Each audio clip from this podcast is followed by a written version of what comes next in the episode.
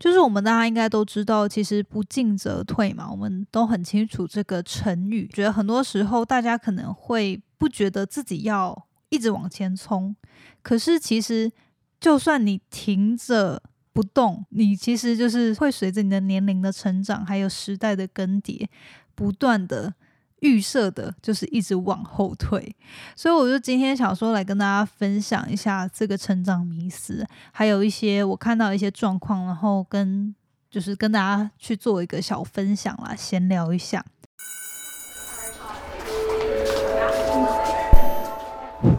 Hello Hello，我是 Janet，你的人生还没有下课，因为我将在这里跟你分享那些学校没教的事。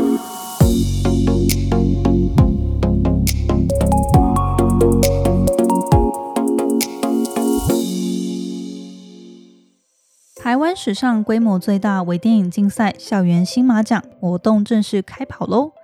即日起征件至二零二三年六月二十五日，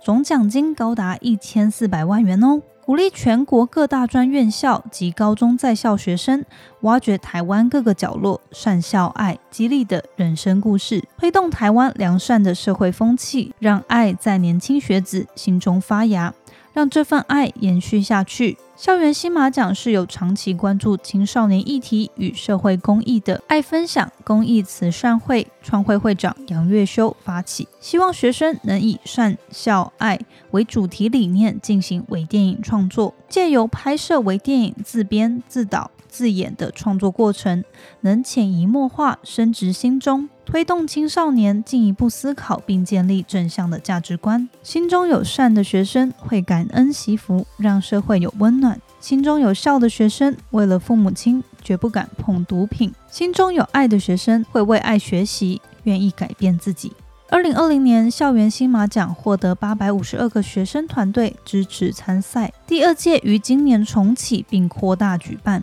除了大学生外，高中生也都可以加入这一次微电影竞赛。为了鼓励更多青年学子参与，全台湾六百七十五间高中职大专院校，每间学校都有独立名额与奖金，总奖金高达一千四百万元。详细报名资讯可至资讯栏中的官方网站查询。我们这一周呢，就准备要迎接年假了嘛，相信大家应该都是。蛮兴奋的，我这几天就是我们在开播前，我们稍微闲聊一下。这几天原本我跟我男友是，就是想说，我们刚好有朋友四月一号生日，然后他们就有邀约我们说，哎，那四月一号可以去台南一起帮他。就是住就呃呃，就是参加他们的生日趴，然后就是顺便一起去那边玩这样。然后我们那时候因为这阵子真的很忙，所以就想说没关系，反正四月一号就到时候再来那个决定这样。因为我们之前就是我跟我男朋友都就是之之前都是自由工作者嘛，所以就想说哦，我们可以很弹性，就是呃想去想去哪想出发的时候就再再订票就好。结果就整个完全失算呢，因为最近那个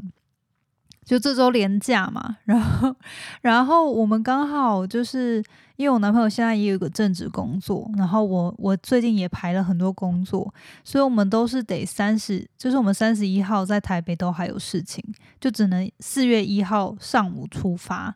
结果四月一号完全买不到票，诶，真的是太可怕了。这个廉价是是大家都。往台南跑吗？还是？然后我那时候想说，好，那台南买不到，那我就干脆回花莲老家，就带我男朋友回去这样。结果回花莲的票也买不到，我想说傻眼，我们两个就完全失算，完全大失算。所以我们现在是打算说，好吧，那廉价也没办法去拿，因为我想说，如果开车的话，应该是更。更塞吧，所以我就想说，也不可能开车，然后我们两个也没有在台湾开长途的经验，还是比较 冒险好了。而且我最怕就是廉价，然后开车塞在路上，然后可能明明是三个小时的路程，然后要开到五六个小时，甚至七八个小时，我真的很怕那种人挤人的状态。所以我们现在的预计呢，就是廉价五天嘛，我们就可能会在家好好的。把家里打扫打扫，然后呢断舍离一下，就是呃，其实现在已经要四要四月了，也不能说是新的一年了啦。可是就是我们家里一直很想要重新的把。这个摆设呢，然后这些也不是呃风水，也不是说风水，就是摆设啦，稍微再调整一下，然后在家里架设一个摄影棚，这样，所以就想说啊，那不如就赶快趁年假来把这个事情完成好了，因为他现在有正职，所以其实我们。平常每天晚上都还蛮累的，那就也比较少去把这件事情就是处理这样。那我想说，那不如我们就干脆就是连假也没办法出去玩，就在家收拾家里好了。不知道大家有没有跟我一样，就是整个忘记廉价的可怕诶，然后就想去拿票都订不到，真的是太夸张了。好，那所以不知道大家连假有什么计划呢？也欢迎你到时候也可以到 IG 上跟我分享你的连假计划。今天的主题是想要跟大家分享一个我前阵子就是在一个跟朋友聚会的场合呢，突然意识到的一个事件，然后我就想说，哎，当下的这个发生让我观察到这件事情的时候，我就想说，哎，可以来跟大家分享录成一集这样。好，那这一集，呃，我的下标是你有没有陷入这样的成长迷思？就是我们大家应该都知道，其实不进则退嘛，我们都很清楚这个成语。可是呢，你知道，就算你，就是我觉得很多时候大家可能会不觉得自己要一直往前冲，可是其实就算你停着不动，你其实就是会随着时。呃，会随着你的年龄的成长，还有时代的更迭，不断的预设的，就是一直往后退。所以，我就今天想说来跟大家分享一下这个成长迷思，还有一些我看到一些状况，然后跟就是跟大家去做一个小分享啦，闲聊一下。那在开始之前呢，我们一样也分享两句引言。呃，今天我在找引言的时候，刚好又看到两句都蛮适合，所以我就今天就分享两句。好，那第一句话呢是说：“Keep working on those things that no one can take away from you. Your character, your personality, your kindness. That's all you.” 好，这是第一句话。第一句话就是说，请你持持续的去耕耘，然后持续的在那些别人无法从你身上拿走的事情上努力。比如说，你的你的 character 就是你的性格本质，你的 personality 就是你的个性，还有你的呃你的仁慈哦，你的 kindness 就是你的你的善良的心脏，因为这些都是你。那我觉得这句话。其实我蛮有感的，我也记得我蛮久之前，好像三四年前有三四年前有写过一个 IG 的贴文，然后那那张那个贴文回响非常的好。那我在那个贴文里面，其实就是写到说，呃，好像那时候是因为身边的朋友有遭遇就是被抄袭的事情，然后那时候我就蛮有感，我就写了一篇贴文，就是说，其实很多时候我们我们没有办法控制外在会遇到什么事情。那我们唯一能够控制的，就是持续耕耘在那些别人无法，就是别人再怎么偷也无法偷走的东西哦。比如说，就是像这句引言里面说的，就是你的性格、你的个人特色、你的本性、你的善良。那他这句话讲的比较多是软性，就是我们本质上面的一些个性存在。但其实我在那篇贴文里面写到的比较多是，呃，像是你的技能。哦，因为我觉得像是当你有一技之长的时候，就是为什么很多呃，就是实际上有一技之长、有真正有技术的人，他是不怕被世代淘汰掉的，因为他的这个技术，只要他持续的精进，持续的是这个技术是世界上有需求的，那他拥有这样的技术，他就一定不会被这个世界淘汰，他就一定会有人有需求，愿意花钱在购买这个技术上面嘛。比如说有些人。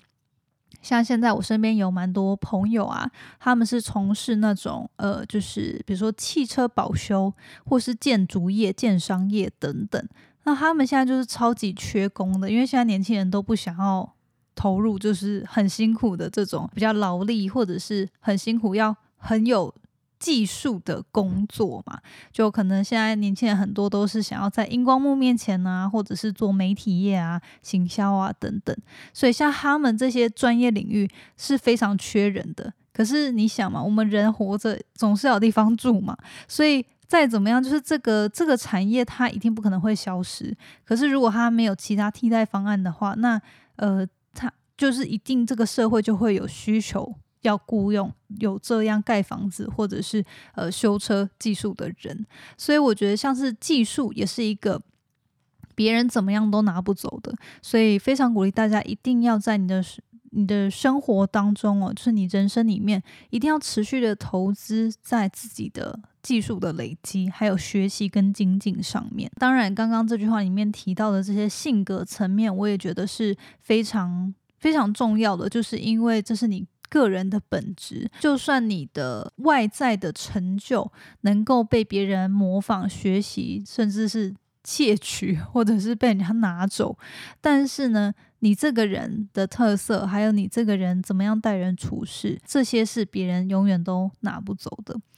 好，那所以我觉得这句话很棒，就跟大家分享。好，那第二句话其实也跟今天想分享的主题有关联哦，那也跟大家分享。这句话是说：Never settle for a life you don't want because you are afraid to go after the life you deserve。不要停滞在，或是不要安于你现在这个不想要的生活，只因为你太过于害怕去追求你真正值得的人生。好，那我觉得这句话其实应该大家多多少少可能有听过类似的话啦，就是不要。呃，安于现状啊，或者是不要，就是呃，这叫什么？就是因为现在比较舒适，然后因为害怕改变，所以我就委屈自己，或者是我就是刻意的逃避，不去面对。其实现在的人生对我来说并不是很满意，好，只因为我太过于害怕做出改变，或者是踏出现在的舒适圈。那当然我知道。就是这句话说起来 容易，但是做起来做起来很难嘛。因为毕竟要面对改变，还有面对有时候改变不是只是自己有这个勇气改变而已，而是你身边会有很多的否定的声音啊，或者不相信你，然后呃唱衰你的各种声音，甚至是你很亲密的家人、朋友、另一半，可能都会因为。一开始就是不了解，或者是觉得为了保护你，然后为了你好，然后会觉得你想要做出的一些改变是痴人说梦，或者是为什么要做出这些事情呢？现在不是很好了吗？为什么要让自己就是这么辛苦等等的？那我觉得就是其实也没有错啦。其实我觉得有些时候身边的人也是真的是有些人是真的是出自于。担心，或者是他们不了解，那他们为了你好，会觉得说，诶，可能现在的人生已经不错了嘛，干嘛要让自己好像又归零，或是又从头开始，或者是又做一些你不擅长、然后不了解的事情？但是我觉得有很多时候，你真的要去客观的评估这些人，他是不是真的出自于爱去担心你，还是说，其实有些时候。是因为他自己也不敢改变，所以他不想要看到你改变，那你就离开了这个舒适圈嘛。因为他看到你改变，然后做出就是不一样的行为，然后甚至是成功的时候，就会凸显他是失败的，就会凸显他没有达到他的那个他一直渴望的梦想，然后也也会提醒他，哎，其实这件事是可以做到的，但是他自己没有做到。所以我觉得，当你比如说有面临一些成长上面的选择，或者是说要不要做出一些改变跟人生上的调整的时候，你也要去很客观的思考，说你接收的意见，这些人，呃，就是给你寄意见的这些人，你是不，你是不是真的要打开心去听他给你的建议？因为有些时候，呃，我会建议啦，就是你，你真正就是。在这个战场上，或真正有做出尝试、做出改变的人，其实他应该是会鼓励你的，因为他自己从他自己走过那一路很辛苦，被怀疑、被否定的过程。所以，如果真正是经历过这样的事情的人，他应该是会呃鼓励你、陪伴你，甚至是给你一些建议该怎么样执行的。那如果你身边都是否定你，然后觉得你不可能，然后觉得你呃不要痴人说梦了。的这些负面声音的话，那也要你也要去比较客观的去评估，说这些人他是真的担心你吗？如果是你真的很在乎的人呢，他是真的关心你、爱你，所以他担心的话，那你应该要想办法，就是真的做出一些成果，然后去让他们放心。可是如果这些人其实根本就无关紧要，然后就只是爱在旁边。呃，唱衰你的话，不看好你的话，那你可以用一个心态，就是这些人他自己不愿意改变，那他也害怕你改变，所以就把他抛在后头，所以你就可以就是忽略他的声音，或者是说，当然就是你可以表面上维持关系啦，可是就是内心中你不要被他们的声音影响。好，那我觉得这两句话就是跟大家分享哦，就是想要带到今天呃想说的这个一个。小事件让我观察到的观点吧，就是曾经呃，应该蛮多人都有听过或看过《原子习惯》这本书。那这本书里面就有讲到说，其实我们呃就有讲到一个很棒很棒的观念，就是说，当我们每天只要进步一点点，你每天进进步一 percent，你三百六十五天。就是你持续累积，每天都进步一 percent 的话，你就可以达到就是呃呃一点一点零一的三百六十五的指数次方嘛。所以我记得那本书里面就是说，你就可以达到几乎三十七倍的成长。但是如果你每天只要退步一 percent，连续啊，就是每天你都退步一 percent，那你三百六十五天，也就是一年之后。你原本有的就基本上好像是就是趋近于零了，是不是？好像就零点零零零几之类的，所以就是会退步非常多这样。好，那它里面这本书其实就是要讲说，呃，虽然说你会觉得一 percent 这个东西很小，呃，好像微不足道，但是当你持续透过时间稳定的累积，它会造成很大的效益跟改变。那我那时候就是有看到这，就是这本书，我还蛮推荐，如果没有看过的人可以去看啊。这本书我觉得在讲怎么样透过呃怎么样建立习惯，然后帮助自己透过时间累积做出很大的改变，是里面有很多很棒的观点跟。实际你可以运用的步骤。那今天是想要讲，就是前阵子我在跟一个算是一个朋友啦，就在吃饭，然后那时候我就我们我们就在聊天，然后就聊到彼此现在的事业的状况啊，然后还有近况这样。然后这个朋友他就是准备要创业。然后我那时候就看他，然后我就觉得这阵子不是那个《黑暗荣耀》很红吗？然后还有那个什么什么恋爱，诶，呃，恋恋爱补习班吗？还浪漫呃浪漫速成班，恋爱补习班，浪漫速成班。然后反正就是刚好这两个这两部戏的女主角配男主角，不是都是女生是比较年长，然后男生是比较。幼稚嘛，然后就是反正就是探讨，好像蛮多文章就会探讨说，哦，韩国女星的保养秘诀啊，还有就是什么四十几岁、五十几岁还是可以搭配二十几岁的男星，然后就是怎么样怎么样怎么样之类的。近期可能看到那些报道，然后再加上我就看跟这个朋友聊天，因为我这个朋友应该是四十几岁。四十几岁左右，快五十岁，然后呢，呃，就是现在准备自己创业嘛。然后，因为他算是一个职人吧，就是算是平常就是在自己的领域当中努力的那型。那可是因为现在准备创业，就是开始要去顾虑其他可能跟业务上面合作啊，或是开拓人脉其他的这些事情，所以我们就有在洽谈一些经验的交流，这样。然后我就看着他，我就觉得，我就突然意识到，天哪，就是女人，女人要创业真的很辛苦。因为呢，呃，比如说我们要创业嘛，创业在你对外一定是要有一个专业形象的，然后你同时又要把你这个专业本身做好，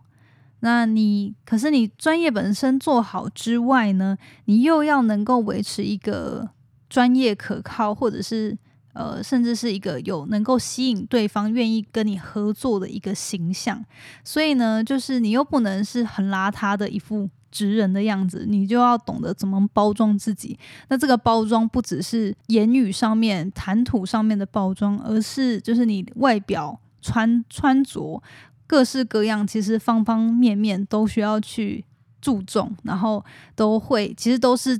很多人会去评估要不要跟你合作的一些细节，这样。然后我就觉得说，就是那个当下，我就不知道为什么，我就想到原子习习惯的这这个，就是每天进步一点点，就是一年之后你就三十七倍，但是每天退步一点点。你就一年之后就几乎是就是会退步非常的多。那为什么讲到这个案例，就是因为我就发现哇，平常啊，因为像我以前是一个就是比如说保养什么的，我就是做很基本的保养，然后我就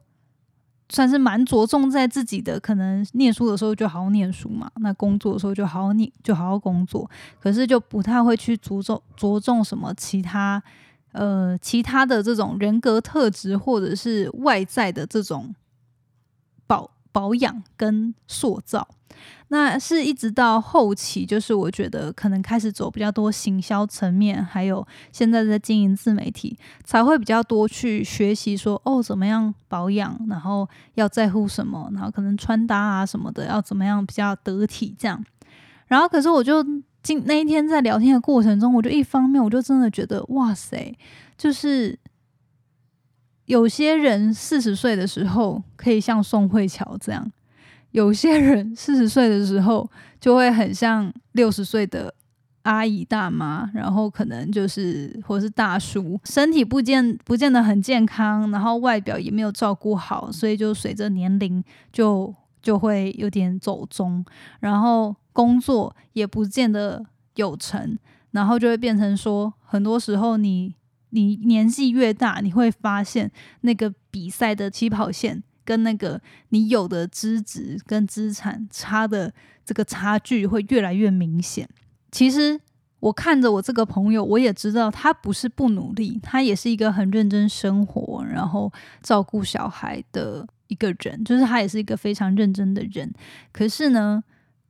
就是在时间推移后这么多年，我就会发现，如果我现在回过头来看的话，我们真的要在现在 此时此刻就更加倍的努力，因为有些时候就是我们会觉得我们已经够了，我们已经在现在能做的状态下努力了，应该就可以了吧？可是其实，当就是为什么我今天的标题会想要下说？不进则退，只是平常这种一般的努力呢，可能也是不够的。因为我们的人的天性，就是我想要带到的迷思，就是说，因为我们人一定随着时间会变老。那变老的话，你一定就是体力上面啊，然后你可能在吸收新知的速度上面啊，或是你的各方面的条件哦，就会比起可能刚毕业的新鲜人有不一样的。就是有一些弱势嘛，那当然年纪大也会随着有年纪大的优势啊，可能你的财富有累积，或者是说你经验人脉上面有累积，可是这些东西也是要你过去二十几岁的时候有努力嘛，它才有累积。那我就在想说，真的是就是不是只是平常按部就班的生活就可以了，因为。有些时候我们会觉得，我们都已经努力了十几年，然后好不容易大学毕业、硕士毕业，找到一份安稳的工作，那我人生应该就是就已经可以了，我就可以先松懈一下，我就可以好好的把把生活过好就好了。但是我就发现，其实只是这样子，也有可能到你四十几岁、五十几岁的时候，你会发现。其实你落后了很多人，或者是比起你预期想要去的方向，还有你想要达到的人生状态，是差了很多的一个状态。这样，呃，所以就是我觉得今天想要分享的呢，这个迷失，就是其实我们在规划我们的人生的职业发展或人生方向的时候，也要去思考到说，其实人不是只有主动前进才会前进，而是就算你站着不动，我们主动其实是一直退后的。所以呢，我们除了主动前进之外，时不时可能也是要更激励自己跑起来，或者是更上进的去。突破自我，或是学习新的技能，或者是踏出你现在的舒适圈，因为我们要打败，就是我们应该要克服这个我们人退化的速度，或是我们人老化会丧失的技能跟就是能力啊，或者是优势。那你如果现在趁你二十几岁、三十几岁、四十几岁的时候，你没有更努力的去往前奋斗、往前拓展你应该拓展的技能和实力的话，那你后续这个要击败退化的速度，然后在你年纪大的时候去跟年轻人比拼，是会更困难的。然后我就记得我当时忘了，我是看是某部韩剧还是某部动画，我有点忘了，它里面就有讲到说，呃，其实你没有选择也是一种选择。应该是某一个韩剧啦，里面有讲到这句话。最后结尾就是回扣到今天的主题。很多时候我们会觉得说，诶，我还没有准备好，所以我就先这样继续的过生活。可是你你会觉得你没有主动拒绝。这个机会，或是你也没有主动接受这个机会，所以应该没关系，就继续这样。可是其实你的不接受，你的不采取行动，它本身也是一种选择。你要去思考这样的选择是不是后续它导致的成果或者是结局，是不是你真的能够接受的？因为回到今天前面讲的这些引言。很多时候，我们可能会对于现况、现在的人生不满，但是我们又太害怕踏出自己目前的舒适圈、目前的安稳、安定，然后去做出一些改变，或是学习一些新的技能，或是接受新的挑战。可是你不去主动选择，然后你就是待在现况，其实也是一种选择。那我觉得这是今天想要分享的第二个迷思，就是第一个就是。你自己，如果我们人不动的话，不代表你真的不动，而是你是预设的一直在往后退。所以呢，我们应该要更积极的往前拓展自己的实力跟能力。那第二个迷思就是说，其实你以为你没有选择，是就是没有受到影响，可是其实不选择本身就是一种选择，就表示你想要安于现状嘛，就表示你现在不想做出改变。可是如果你现在不出。不做出改变或不接受这个机会，那你要去思考的，它的成本就是未来你是否还有机会遇到同样的机会，或者是你是否还有现在的年龄、体力，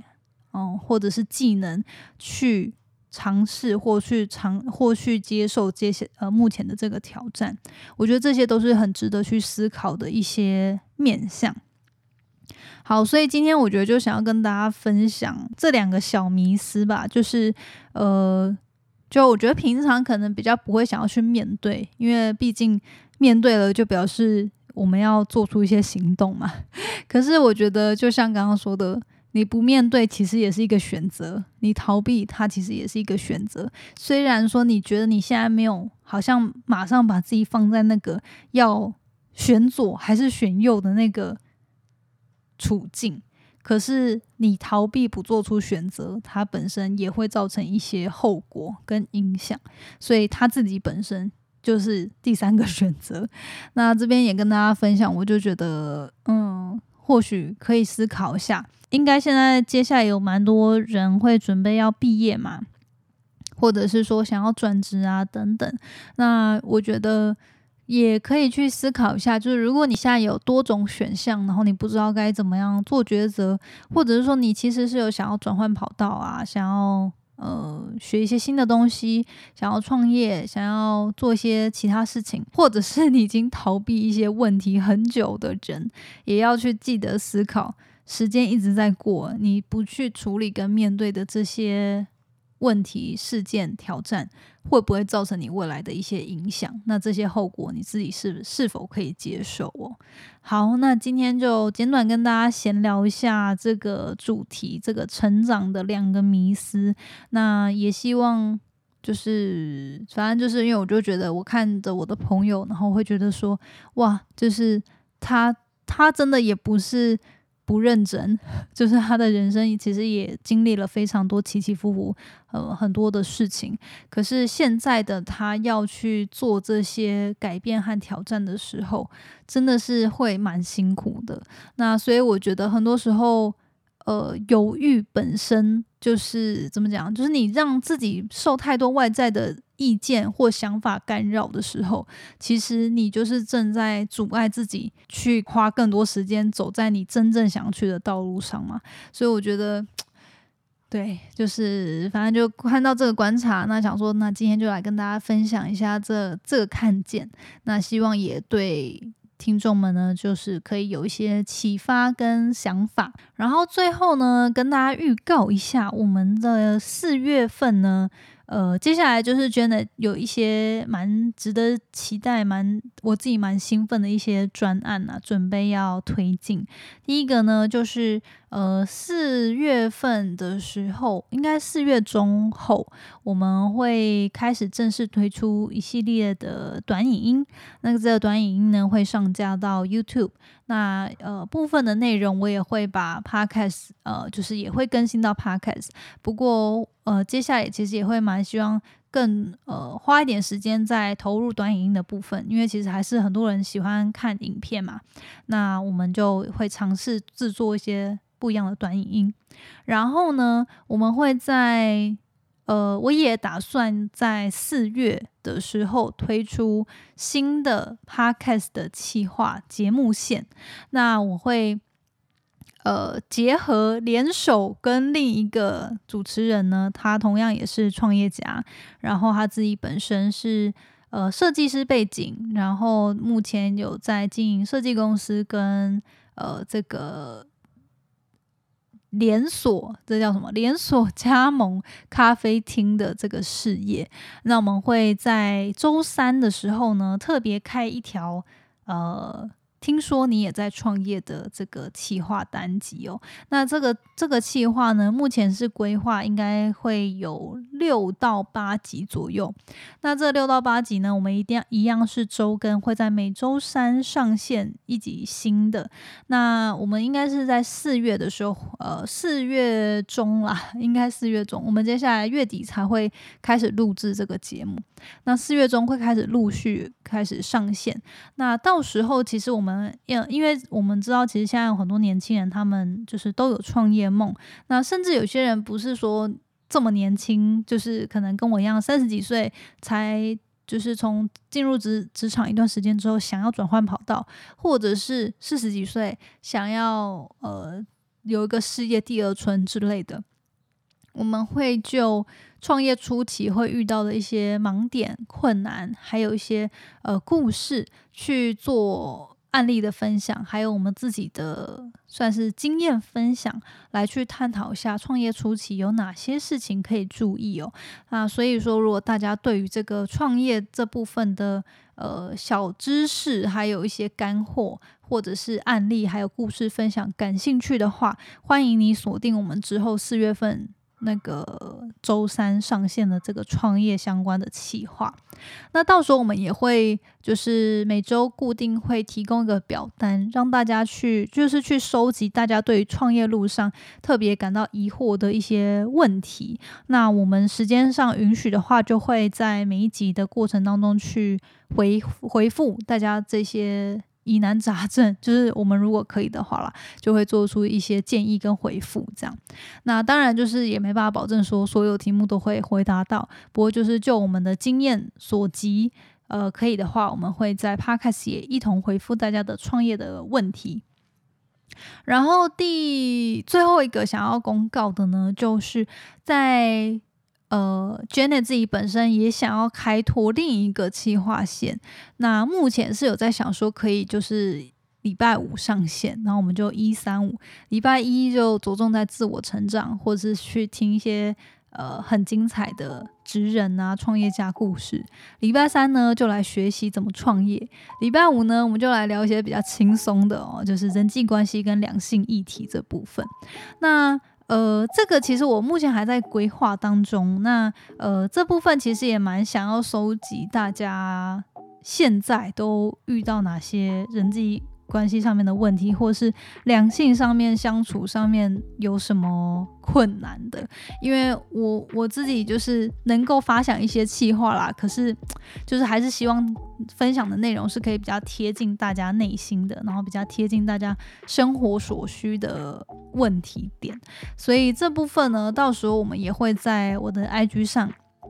就是。会定期的去收集大家的反馈，还有你们的故呃，应该说你们想要做的一些提问，或是故事，还有经验分享，这样。那到时候就是请大家最近可以多，如果你还没有追踪我的 IG 的话，你可以在 IG 上面搜寻那些学校没教的事，或是搜寻 Janet Lin，应该就会找到我的 IG。那就请也欢迎大家，就是热烈的可以跟我。如果说到时候你还没有看到表单，你也可以直接私讯我，跟我讲你对于什么主题感兴趣。那我们这边可以先在企划的过程当中，就先把这些内容包含在进，包含在这些未来会录制的节目里面。